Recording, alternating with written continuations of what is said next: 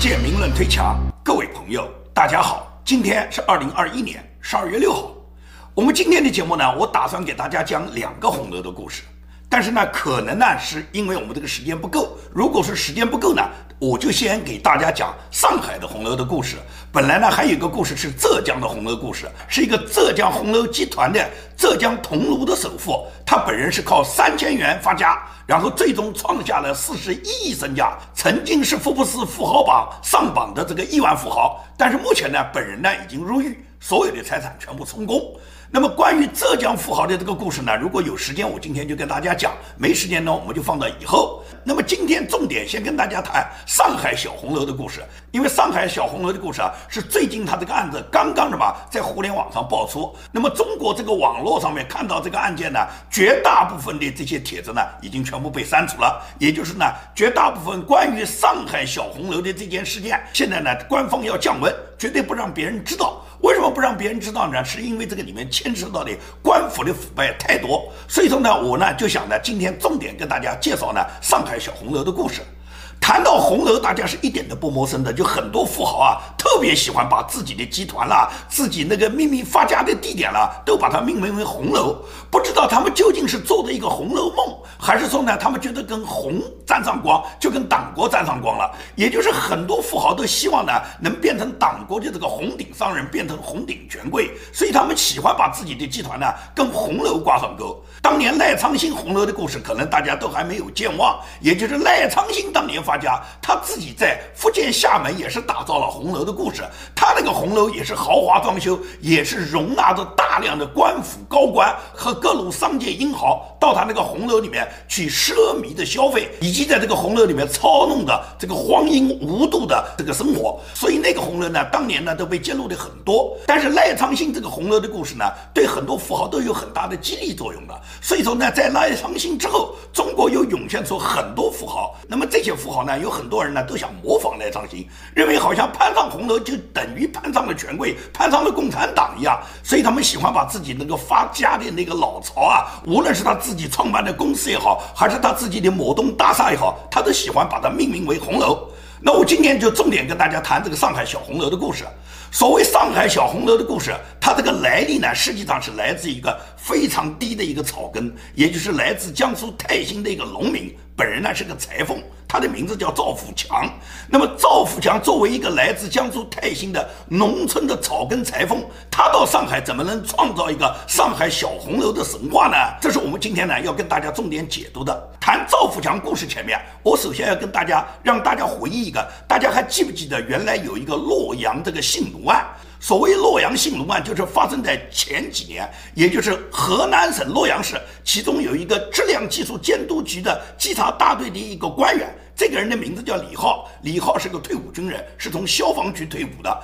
那么李浩曾经在洛阳秘密呢挖了一个地窖，在这个地窖里面，他最终一共关押了六个女子。这六个女子呢，他分别把她们呢就是控制成为他自己的性奴，他没事就到那去进行性发泄。但是时间长了，这六个女的天天在这个地窖里面，他们互相打闹的话，他觉得要出事啊，所以呢，他最终又把这六个性奴呢分别带到外面的夜总会呢去卖淫去赚钱。那么在这个过程中，有人呢最终就逃脱，逃脱举报以后，最终呢洛阳性囚案就案发了。那么。在整个被他关押的这六个女子里面，他们本人呢已经完全形成了嘛，形成了斯德哥尔摩综合症，也就是这六个人都分别作为性奴的时候，他们要讨好这个李浩，并且他们自己互相管制。曾经有两个卖淫女都在这个地窖里面被他们互相杀害了，所以说最终李浩是被判了死刑。这个洛阳性囚案为什么我要跟大家提起呢？也就是我们今天讲这个故事，上海小红楼这个主角赵富强的故事啊，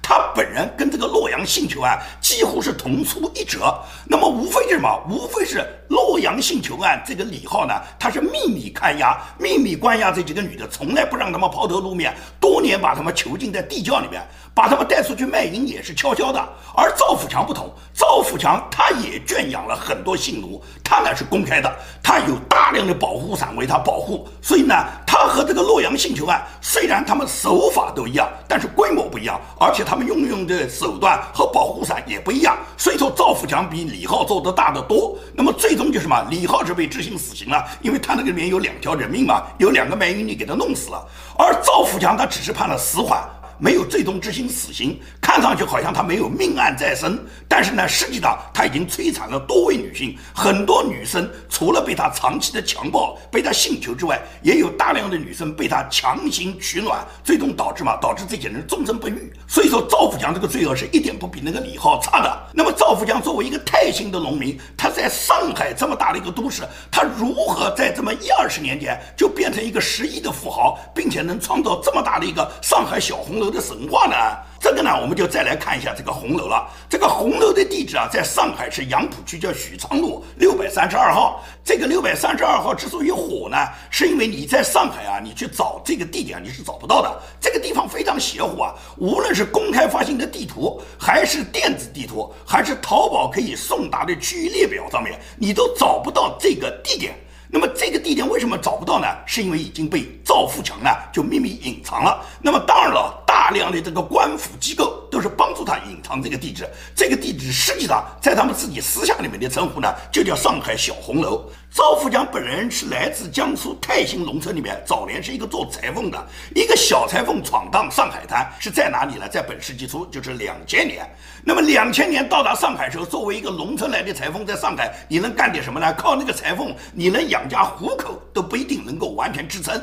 因为上海的房租多贵啊！你要做裁缝，你至少要有一个店面嘛。租得起这个店面，然后接得到那么多生意，靠你那个裁缝手艺做出来的那一点点活，能把自己养活就不错了。所以说呢，赵富强他到上海第一天就没想过他是来做裁缝的，他马上就寻找到一条这个一本万利的捷径。所谓一本万利的捷径，就是老生意啦、皮肉生意啦。谁都知道做小姐生意是不需要太大的本钱的，但是只要控制得了小姐，肯定赚钱嘛。所以呢，他到上海呢，首先呢就准备的嘛是开办皮肉生意。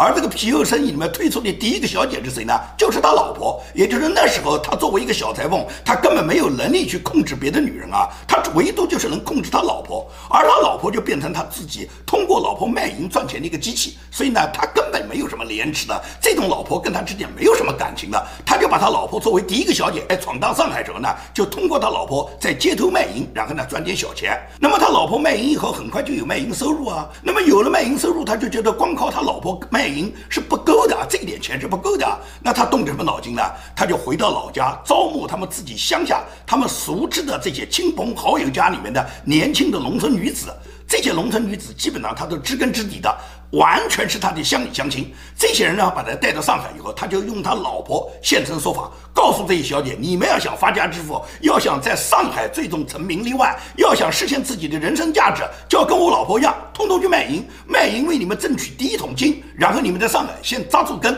立住脚，然后这些农村来的这些女子呢，在上海呢吃也要靠赵富强，住也要靠赵富强，所以说他们最终就委身于赵富强这儿。赵富强采取的办法就是，所有来的小姐，他先全部强奸一遍，把你强奸过以后，把你的羞耻感打掉以后，然后这些小姐她们裹在一起以后呢，她们自己之间就没有什么羞耻感，她们出去卖淫从来没觉得有什么不好意思，因为什么？在中国这个弱肉强食的社会，笑贫不笑娼的社会，谁在乎你这个钱是怎么挣来的？关键是。看你有没有钱，所以说没有哪一个行业你挣的钱是比人家小姐挣的钱干净的。因此，中国做小姐的也没有多少人有什么廉耻感，这个小姐照样去当。因此呢，赵富强就靠他老婆率领着家乡那一批农村来的这些小女生呢，就开始卖淫呢，然后呢就挣取第一桶金。那么赵富强很快就去租了两个理发店，也就是以两个洗头房呢作为他自己秘密卖淫的地点。那么在这个洗头房里面招来这些呢底层的客户，这些底层的客户到他这儿来卖淫呢，每次呢只收一百五十块。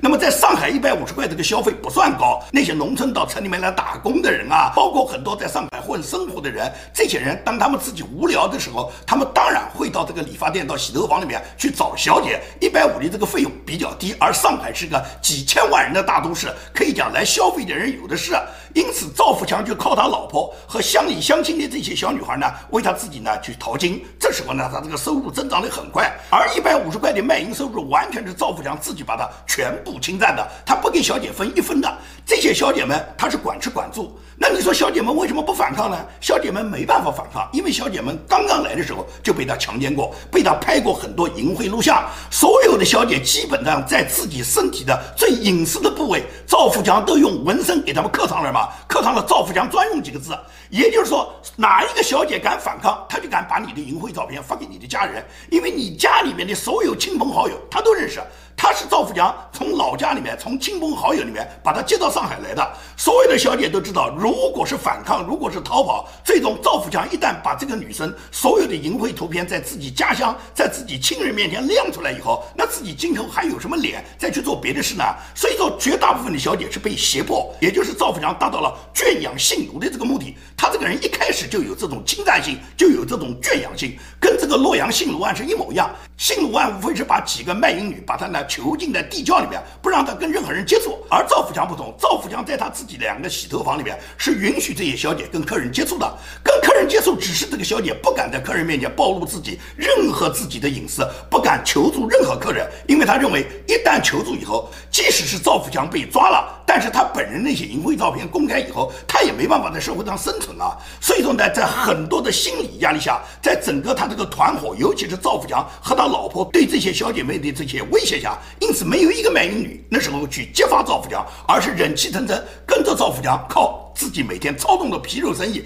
给赵富强赚到他的第一桶金。也就是赵富强通过这个方法，通过只供吃住，靠着掠夺小姐、出卖肉体的收入，很快就完成了他自己资本的原始积累。那完成这个原始积累以后，他一定要在官府里面寻找保护伞、寻找靠山啊。所以说，他在整个在上海经营的这么一二十年过程中，他不断的通过他手上的资源，主要通过金钱和美女去结交上海的权贵。尤其他在上海的繁华区，在杨浦区，他在杨浦区最大的保护伞就是杨浦区委常委、区政法委书记叫卢岩。卢岩这个人最终是被判处了十七年。其次是杨浦区法院的院长叫任永飞。任永飞最终是被判了七年半，那么包括他当地的工商所的副所长叫冯波平，冯波平后来被判了七年，那么还有就是他自己管段的这两个洗头房和他未来红楼管段属地的这个派出所的所长，一个叫胡成浩，一个叫孙振东，这两个人分别后来都被判刑为四年和一年半，也就是整个官场上面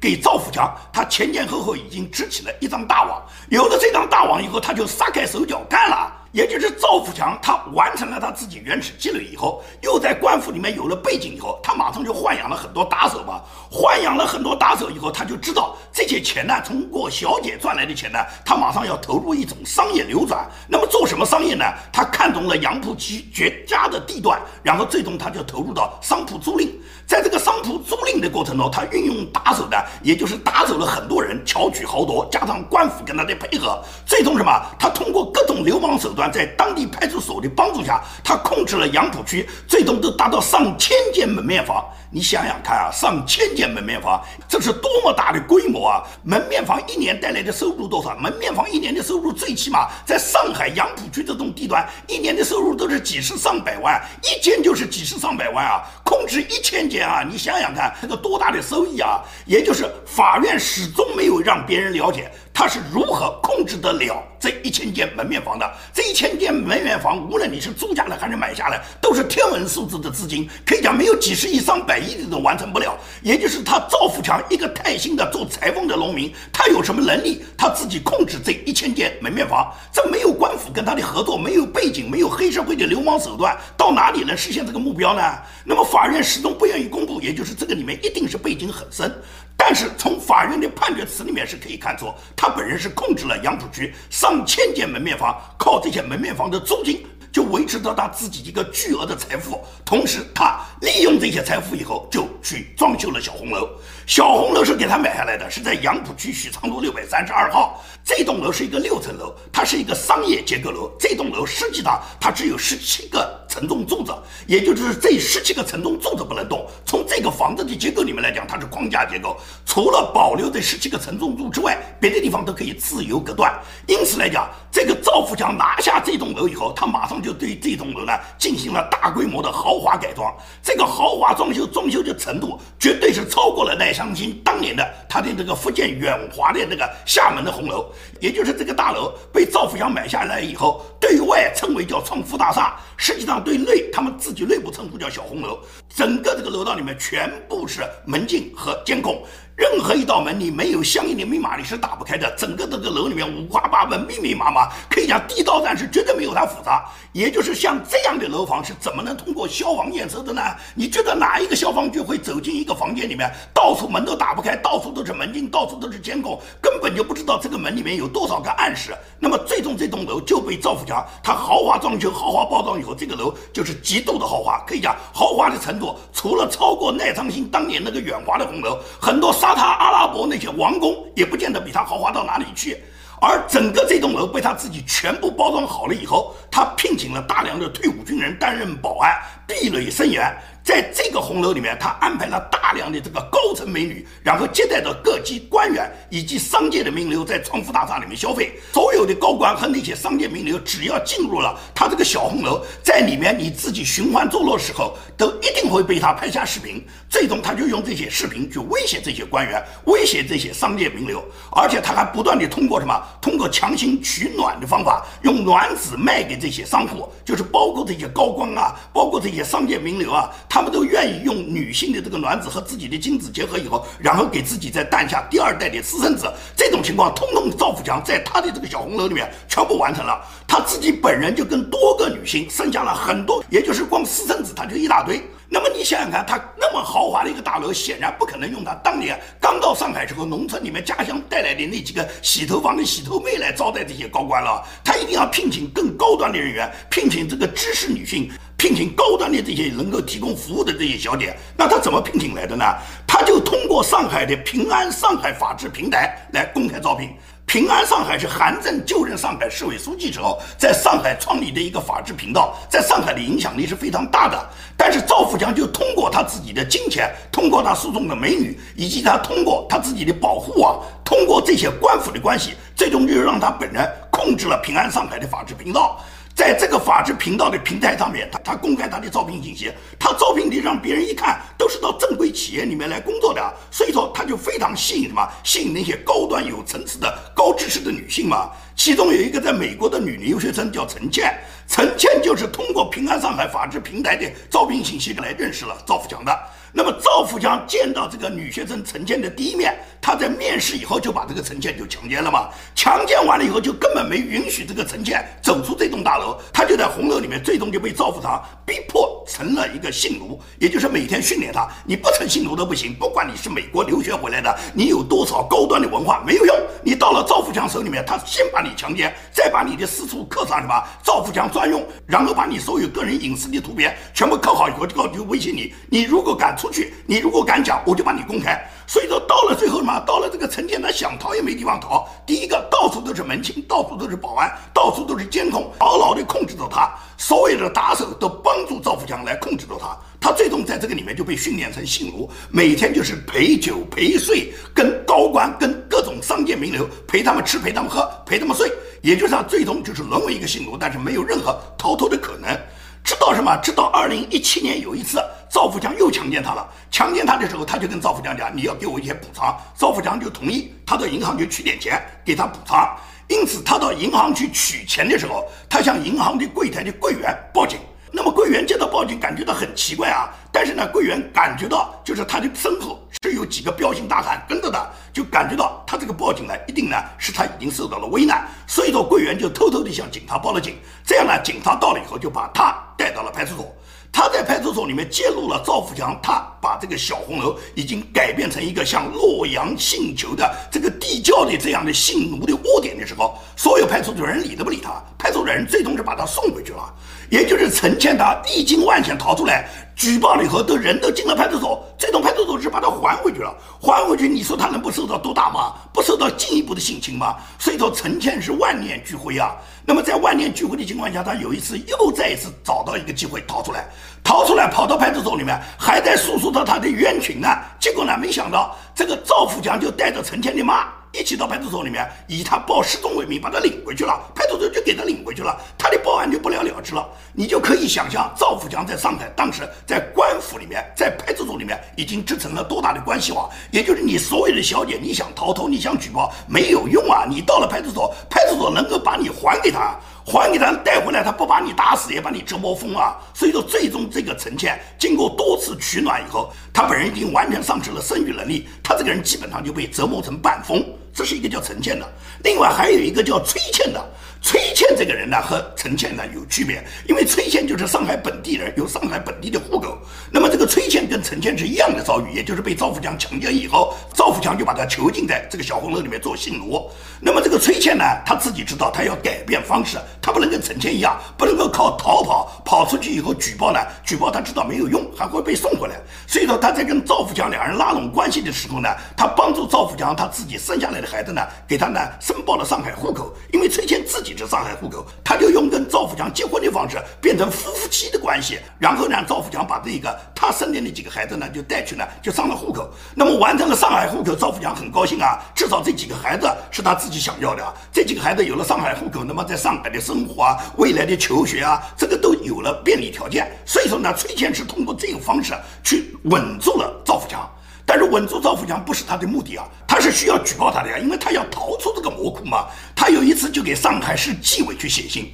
告诉上海市纪委，这个小红楼里面有多少肮脏和不堪，小红楼里面有多少官员跟赵富强里面狼狈勾结，然后他们共同在上海打造一个姓吴的魔窟。他向上海市委举报，但是上海市纪委接到这个举报信以后没有下文，没有来查处，因为没有来查处，也就是崔健就知道向上级纪委去举报根本不管用。后来什么？崔倩是实在是不堪忍受他在这个小红楼里面受到的摧残。到二零一九年时候，他再次向杨浦区公安分局去举报他受到这个赵富强对他的强奸。那么对于强奸案爆发以后呢，公安局不能不受理。而赵富强有一万个理由认为他自己不是强奸，他跟他是夫妻，怎么是强奸呢？最多什么？他不愿意夫妻生活，那我们就离婚吧。所以说呢，最终呢，公安局就把这个案子转为离婚案。而离婚案的现场呢，可以讲赵富强完全藐视法庭，在整个法庭审理的过程中，他就一直在看着他的手机，玩弄他的手机，根本不理会法庭审判的审判长对他的各种问讯。也就是他知道这个案子，他所有的结果，他心里面清楚的很。你不就是判离婚吗？该离离嘛。那么在这种情况下，这个崔倩他就完全的，就是知道自己已经没路可走了。一旦如果最终只是判一个离婚案，他肯定要遭到赵富强的报复。所以说呢，崔倩就把他自己掌握的所有信息呢，通过微信群发的方式向所有社会公开。那么这次公开以后，就造成了巨大的影响，也就是这个公开，就当然被所有的上海的政法部门，尤其是纪检部门，已经注意到崔倩举报的信息，尤其他举报的很多官员，都是纪委已经掌握了有一定贪污受贿和赵富强这个小红楼有秘密联系的各种重要的证据。那么通过崔倩的实名举报，被中纪委和中央打黑除恶的这个专案小组注意到，那么中央的专案小组来找了崔倩以后，整个情况呢就发生了根本性的变化，也就是崔倩。的举报信呢，最终是被中纪委的巡视组和中央的扫黑除恶的专案组看到了。看到以后，也就是中央专案组非常重视这个案子，现在准备收网了。那么当时这个杨浦区政法委的书记叫卢岩，他马上就通风报信告诉赵富强，告诉你赶紧走，马上就要收网。所以说赵富强带着几个女的逃回泰兴，逃回农村老家，但是第二天就落网了。也就是尽管他有那么多保护伞，但是中央专案组真的来查处以后，他显然是逃不掉的。最终，赵富强因为组织领导黑社会性质，强奸啦、诈骗啦、寻衅滋事啦、强迫交易啦、敲诈勒索啦，就一系列的罪行，他最终呢被判处死缓，并且呢限制减刑。跟他整个同案一共有三十七个人，除了这个官府里面的七八个人，每人都受到不同的刑罚惩处之外，帮助他作恶的，或者是很多本身也是受害女。最终又去害了别人的多位被他自己性求在这个小红楼里面的这些女性，分别被判处呢八年到二十年不等的徒刑。这些人不光光是这些被性囚的性奴，包括这些性奴他们家里面的很多亲友，涉及到这个案子里面，很多人都被判了刑，因为这些人实际上是织成了一个巨大的网，他们在自己受害的同时，他们也在害着别人。这就跟洛阳那个性囚案一样，所有的那些卖淫女最终通通被判刑的，他们本人是被性囚的，本人是被性侵的，但是他们又去加害别人，所以说整个这个赵富强他本人的这个案子里面涉及到大量的人员，通通是这样的人，就是自身是受害者，但是又是加害别人的人，他们本人在自己受到伤害的同时，他们由于自己也犯了新的罪恶，所以说他们都受到了法律的惩处。那么这个案件真正让我非常震撼的，不是什么官员嫖娼，也不是简单的妇女失足，也不光是官商勾结和利益输送，最令人震惊的是暴力软禁很多高层次文化结构的女性，强迫这些人卖淫卖卵，居然都是公开用平安上海的法制平台来公开招聘的高知女性，而很多高知女性本来是打算应聘一份正规的工作。结果呢，到了现场，在应聘现场就被马上强奸，马上就沦为性奴，而且长期被囚禁在这个小红楼里面，居然没有人知道她的下落，亲友报失踪也找不到，这就是当地官府跟这个赵富强他之间的一个黑暗的勾结。而这种勾结到了什么？到了被骗女性逃出来举报以后，然后能再次送回这个骗子的魔窟。那么你觉得这些女性还不绝望吗？被送回来哪个女生还敢逃跑，还敢去揭发呢？揭发了还会被送回来吗？赵富强他。这个所谓上海小红楼，上海小红楼的火绝不仅仅它是一个卖淫嫖娼的场所，最关键的嘛，它有官府背后巨大的背景。这个场所居然就离杨浦区政府只有几百米远啊！这是国际化都市上海啊！这就发生在二零一七年到二零一九年到二零二零年期间啊！这是什么阶段啊？你要说这是在偏远的山区，可能讲那边的法治文明不够；你要说这是几十年前，那时候可能信息不发达，没有现在信息化那么强大。但是这就是发生在昨天啊！居然就在二零一七年到二零一九年，这么发达的这个现代社会，在上海都市，在杨浦区政府周围就能够发生这样的性囚案？你觉得这就是中国共产党讲的世界上最安全的国家吗？中国就是世界上最民主的国家吗？最安全的国家还会有那么多高智力女性都沦为性囚吗？所以说，这个案子给我们带来的启示嘛，就是让我们通过这个案子知道。共产党的腐朽和共产党的这种荒淫残暴，已经超过了历朝历代，没有哪个国家敢这样干的。你就想想看，在中国，一个农民，一个农村来的裁缝，到一个大都市里面，